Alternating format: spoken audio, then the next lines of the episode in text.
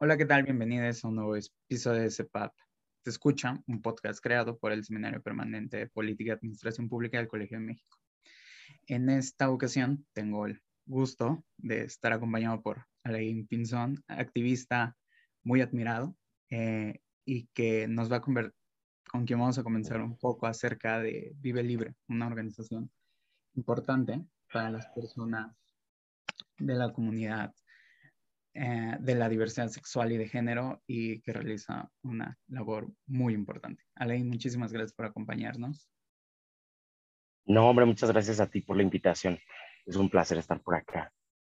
Este, no, es un gusto para, nosotros que nos acompañen, acompañes. Y, y, lo primero que tengo que preguntar es, ¿cómo surge la organización y cuáles fueron? ¿Cuáles son los principales objetivos que se han planteado? Pues mira, eh, nosotros iniciamos, eh, inicié así como el grupo de apoyo en junio del 2019. Eh, de hecho, acabamos de cumplir ya tres años. Este,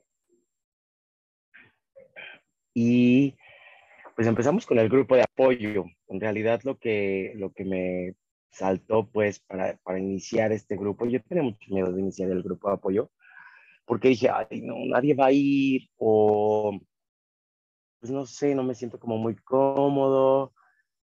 Pero al final del día lo que, lo que, lo que sentí fue que estos problemas que yo tenía con el diagnóstico y que a veces sigo teniendo, pues no era, no, no era como el único, ¿sabes? Era como, seguramente hay más personas viviendo con VIH que, este, que tienen estos mismos problemas.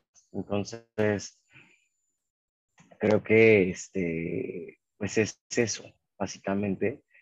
Empezamos con el grupo de apoyo, el, la primera sesión llegó una sola persona y con esa persona pues me sentí como en una de estas series noventeras, porque realmente nunca había tenido yo una conexión con una persona que vive con VIH así. Es decir, yo estaba entendiendo perfectamente cómo se sentía y, y la verdad es que soy súper chillón y nos sentamos a chillar ahí todas las dos horas de la sesión. Entonces, a partir de ahí dije, claro, es esto pues, ¿no? O sea, de nada sirve lo demás si no hay esto, si no estás cerca de la gente y que te escuchen y tú, y tú escuchar al respecto de cómo es vivir con VIH. No, y creo que, este, pues lo que, lo que hice a partir de eso fue generar un espacio para que las personas que vivimos con VIH estuvieran en constante comunicación consigo mismos, pero también entre ellos. Entonces, y, y por supuesto ayudarse, ¿no?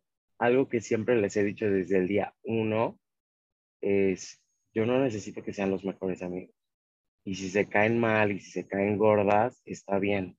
Pero si en algún momento sus compañeros, sus compañeros necesitan ayuda, su responsabilidad es atender esa ayuda. Entonces creo que ese es el sentido que, que, que, que tiene Vive Libre.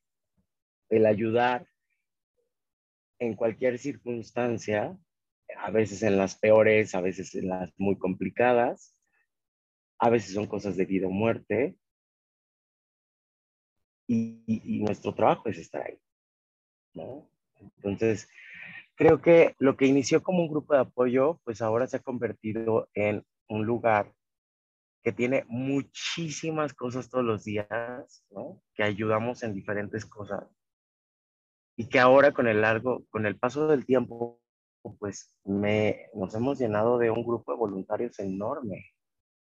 Y eso solamente nos habla de la confianza que hay del trabajo que realizamos. ha habido días en los cuales yo pues estoy atendiendo otras cosas, estoy donando medicamento, o ahora que estuve en el hospital también, y yo veía cómo todos los demás seguían trabajando. Entonces, el no sentirme necesario también a mí me da mucha tranquilidad. Porque entonces el día de mañana que yo ya no esté, yo sé que se va a seguir haciendo el trabajo. Y eso pues, es, un sentido de, sobrevivencia, ¿no? De las mismas personas con VIH. Ah, sin duda, creo que mencionas algo bien importante que es el hecho de, de hacer comunidad y de, al margen de los conflictos que se puedan tener y demás, acompañarse, acompañarse en este proceso y acompañar a, otras personas que, se enfrentan a, la misma situación donde tú, donde, ustedes han estado. Y en ese sentido, eh, sabemos que eh, se vive una situación eh, complicada, por ejemplo, en desabasto de medicamentos, en, en violencia por parte de instituciones como el IMSS, en negligencias, y, y, en ese sentido va la, siguiente pregunta, ¿no? Porque son los problemas que se enfrentan hoy en día, además de los que siempre se han enfrentado en cuanto al miedo, el estigma y, y sobre todo la desinformación. Pero hoy se enfrentan otros problemas particulares. Y, y, en ese sentido, ¿cuáles son los objetivos a corto y mediano plazo, considerando los problemas o las situaciones que siempre, que siempre han habido y las que hoy se han presentado o se han incrementado? Yo creo que a partir de, de, del paso de los años, eh, esta epidemia ha ido de, de la muerte física, ¿no? en aquellos años 80 y 90, a la muerte social en esta época. Eh, tenemos los mejores medicamentos antirretrovirales en este momento. El problema es que gracias al estigma, la discriminación y los prejuicios sociales y que se encuentran en cada paso que damos, pues no tenemos ganas de tomarlos.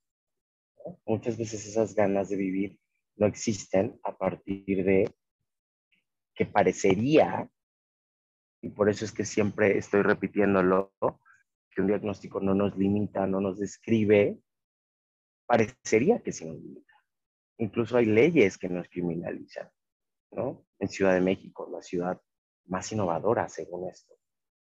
Entonces, creo que a partir de todo esto, de todo, de todo lo vivido en, en el pasado, han quedado muchos prejuicios y muchos estigmas y creo que la visibilidad de nosotros como personas o de nosotros como personas productivas que pagan impuestos además, que tenemos trabajo, que tenemos estudios, que tenemos familias y que tenemos metas y sueños por cumplir.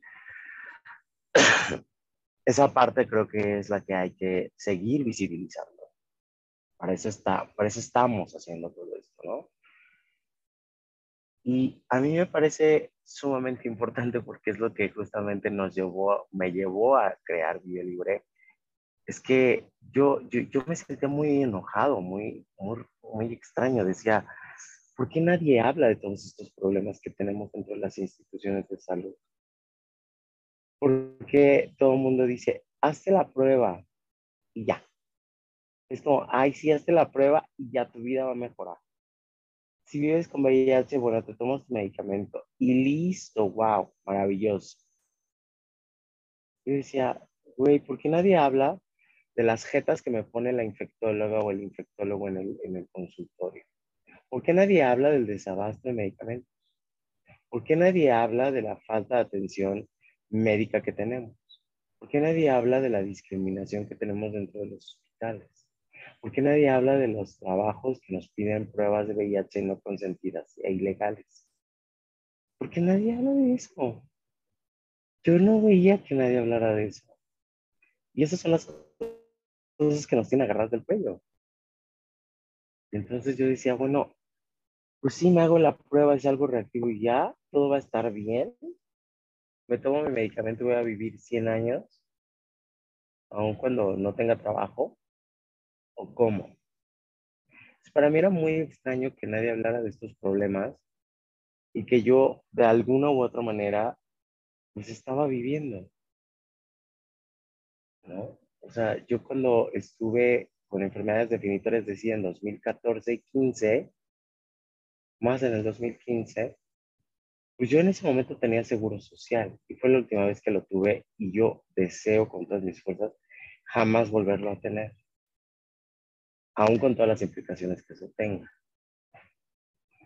Eh, entonces, yo me acuerdo que iba, o sea, mi abuelo me llevaba a urgencias en la madrugada por ataques de tos horribles, me faltaba el aire, febrículas así súper fuertes, y lo único que me daban era suero, paracetamol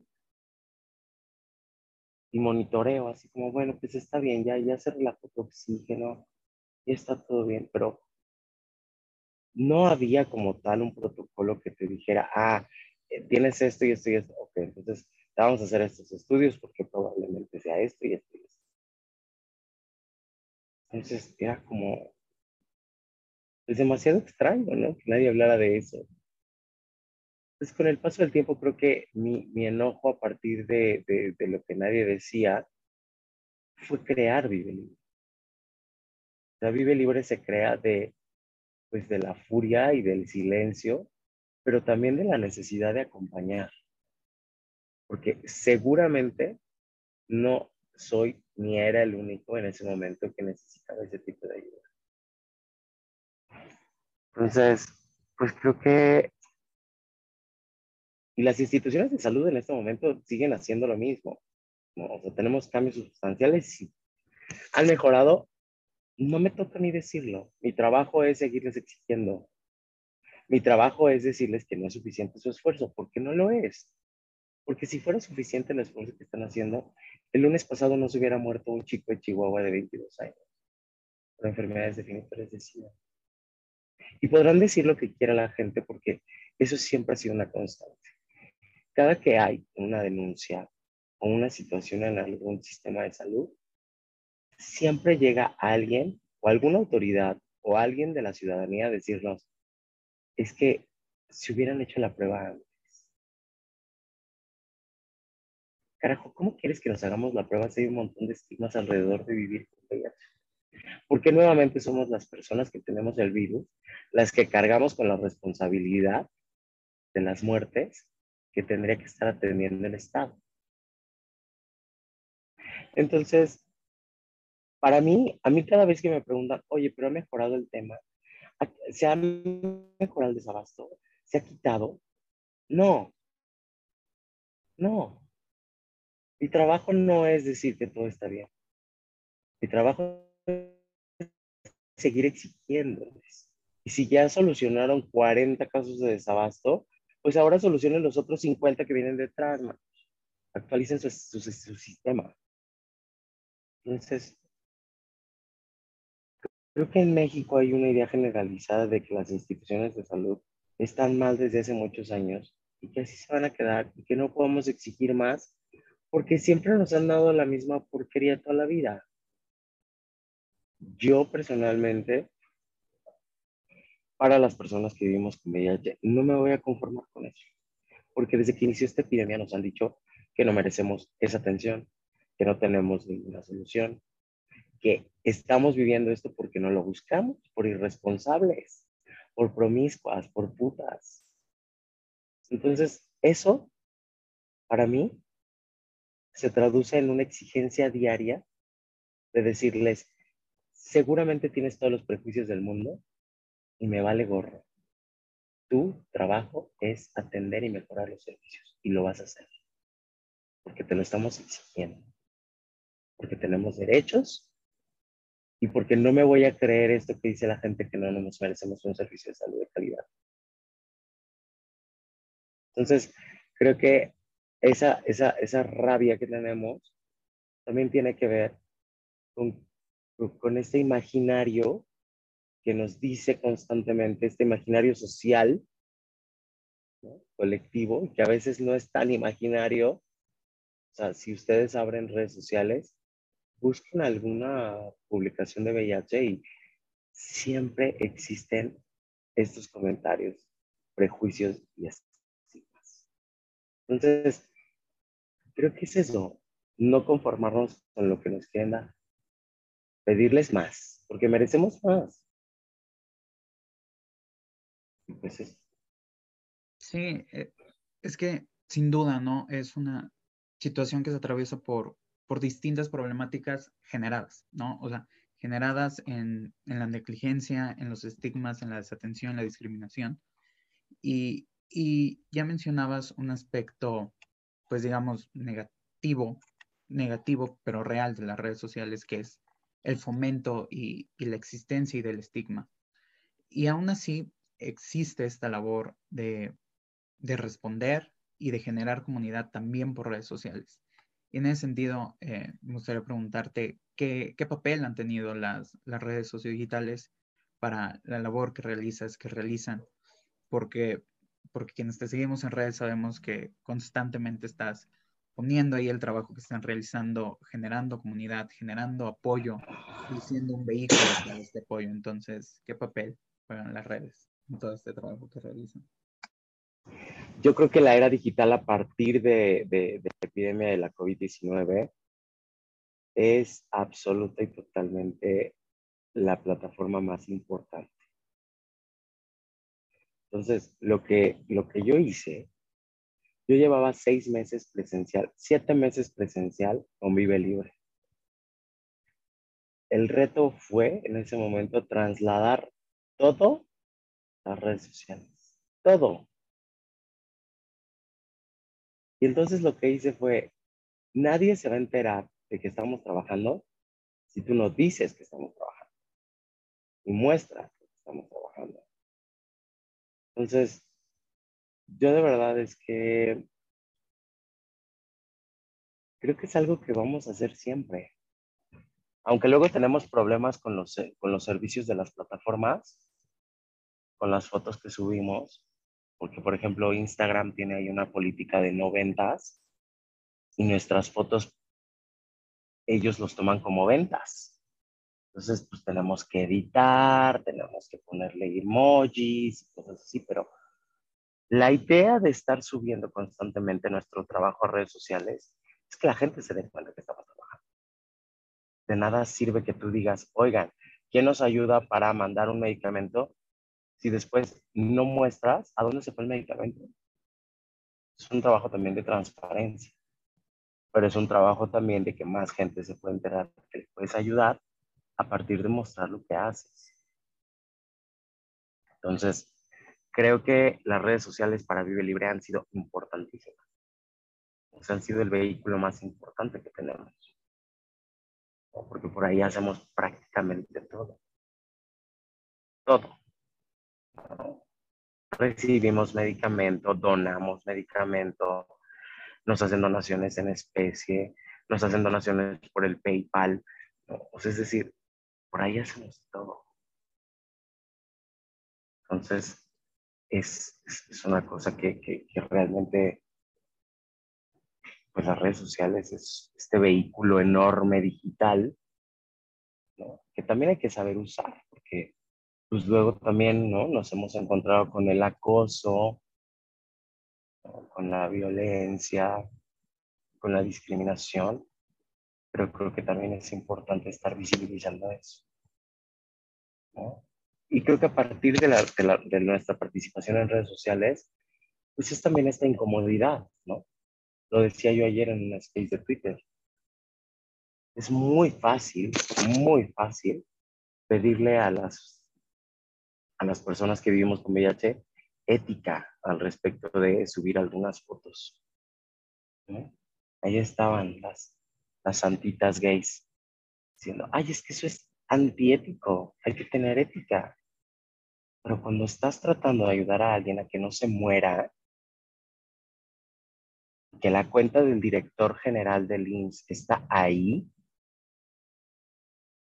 pues hay que utilizar todas las herramientas para que que no se muera.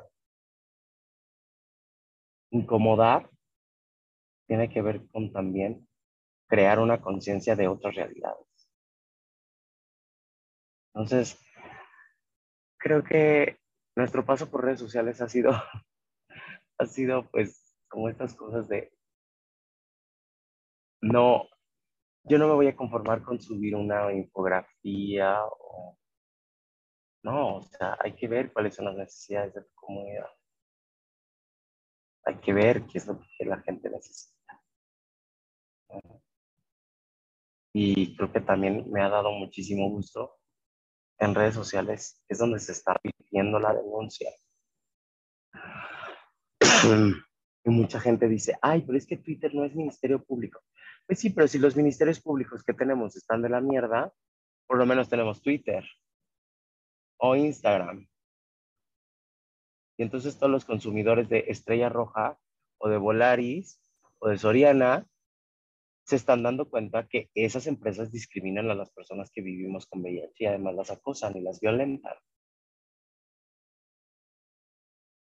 Entonces, creo que de alguna manera es, es también un escaparate para todo lo que, lo que está pasando allá afuera. Sí, es, es importante las redes sociales, justamente es gracias a las redes sociales que, hoy podemos estar aquí, que podemos conocerte y podemos conocer el trabajo que se realiza desde Vive Libre. Y, ya para terminar, eh, siempre hacemos una, una última pregunta que de pronto no, que tratamos que sea un ejercicio de reflexión, principalmente para quienes nos escuchan y que a veces eh, es un poco complicado para quienes nos acompañan, eh, porque es, ¿qué pregunta nos hace falta plantearnos respecto al estigma, a la discriminación y a la situación que viven las personas con VIH, pero también a, la posibilidad de crear comunidad y crear redes de apoyo que, funcionan para denunciar, para acompañar y sobre todo para mantener la vida y para cuidarnos de alguna manera. Entonces, ¿qué, qué pregunta le dejarías a quienes nos escuchan? Yo creo que lo primero, lo primero, lo primero que, nos va a acercar a la empatía es que el VIH no es una situación exclusiva de homosexuales y de personas trans, y de bisexuales, y de trabajadoras sexuales o trabajadores sexuales. Es un problema de salud pública que puede adquirir cualquier persona que esté teniendo relaciones sexuales en este momento. Entonces, eso nos va primero a acercar al problema de salud pública que es el VIH. Lo segundo es, pues que no olvidemos que es una epidemia que inició con ciertas poblaciones y que a lo largo del tiempo estas poblaciones han sido súper estigmatizadas por esta Y entonces lo que nos va a hacer acercarnos a las personas que vivimos con VIH o acercarse a las personas que vivimos con VIH es entender que esto es un problema de salud y que al final del día somos seres humanos. Que si tenemos esto no es porque lo hayamos querido, simplemente pasa. Entonces, creo que esa parte de el estigma que sigue estando vigente es la ignorancia enorme que hay, la desactualización que existe y el doble discurso que tienen muchísimas empresas, personas, médicos, médicas, instituciones, autoridades. Yo en este momento no veo a ninguna persona viviendo con VIH en, en lugares de decisión o de poder. Y creo que eso habla mucho de que personas que no viven con VIH siguen decidiendo el rumbo de las vidas sin saber absolutamente nada de lo que estamos viviendo.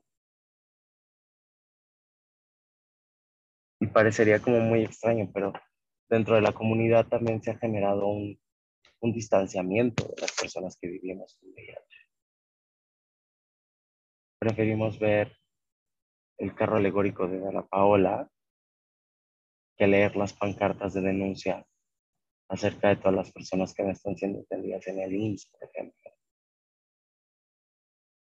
Eso nos habla mucho de las prioridades y necesidades que tenemos nuestras prioridades están totalmente alejadas de las necesidades. Y eso hace, por supuesto, que nos distanciemos. Entonces, creo que lo que nuestro trabajo como personas que vivimos con VIH es Nuestra única responsabilidad es cuidar de nuestras no es cuidar de las personas con las que salimos, no es estarnos cuidando de si en alguna empresa nos quieren hacer una prueba eh, no consentida, que es ilegal.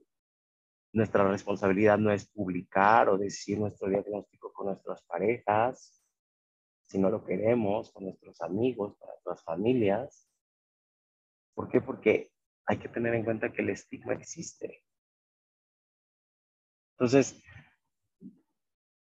es una constante que, se nos está exigiendo que a partir de un diagnóstico clínico médico nos pongamos siempre en el centro de las violencias que, nos, que socialmente existen. Nada más porque la otra gente por su morbo quiere saber qué tenemos. El día de ayer me escribió un chico y me dice, oye, alguien me mandó un mensaje diciendo que, se había enterado que yo tengo VIH. Y, de repente da mucho coraje que nosotros estemos teniendo una falta de salud mental, porque la gente se cree con el derecho de decirte, oye, ya me enteré que vives con VIH. ¿Qué te importa, güey? ¿Quién se creen? ¿Qué, tienen en la cabeza estas personas que, que se creen con el poder social de decirnos, ya me enteré que tienes VIH. Eso destroza muchísima salud mental. Entonces, yo creo que lo que tienen que hacer de verdad las personas que no viven con esto es entender que ni están exentos, que ni es un problema exclusivo de promiscuas, zorras, irresponsables, y que nadie tiene derecho a cuestionar el diagnóstico de alguien, ni publicarlo, ni cuestionarlo, ni divulgarlo, ni confirmarlo guárdense sus preguntas. Y mejor pregúntense cuándo fue la última vez que se hicieron una prueba ustedes. Porque muy probablemente están de este lado y no lo saben.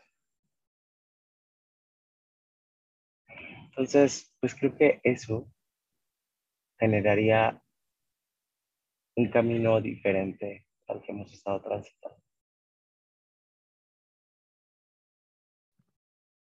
Pues muchísimas gracias. Eh, creo que a quienes nos escuchan, a mí y, a quienes tienen la posibilidad de seguir el trabajo que realizas, siempre nos, nos haces pensar mucho, cuestionarnos mucho y, hoy no ha sido la excepción. Muchísimas gracias por tu tiempo, por acompañarnos y sobre todo por, por la labor que realizas, que realizan y porque poco a ah. poco se van desmontando estos prejuicios. ¿Algo más que te gustaría añadir? No, hombre, muchísimas gracias. Yo les quiero pedir una disculpa que no prendí la cámara porque ando un poco extraño de la garganta por la marcha el sábado. Y lo último que me gustaría decirles es que a las personas que vivimos con VIH y que se sienten solas y que tienen miedo y que quieren morirse y que no quieren saber absolutamente nada más, no sean tan duros con ustedes. sigan ese camino, porque tenían esos sueños, esas metas. No están solos, habemos un montón de gente trabajando todos los días para que esto cambie. Y no están solos. Eso. Pues muchísimas gracias, muchísimas gracias que nos acompañan escuchándonos. No olviden seguirnos en nuestras redes sociales, arroba colmex en todas ellas y dónde podemos seguir el trabajo que realizan. Claro que sí, pues en redes sociales es arroba vive libre, Instagram, Facebook y Twitter. Y ahí pueden, pueden escribirnos totalmente. Pues muchísimas gracias y hasta la próxima. Hasta pronto, muchas gracias. Muchas gracias. Bye.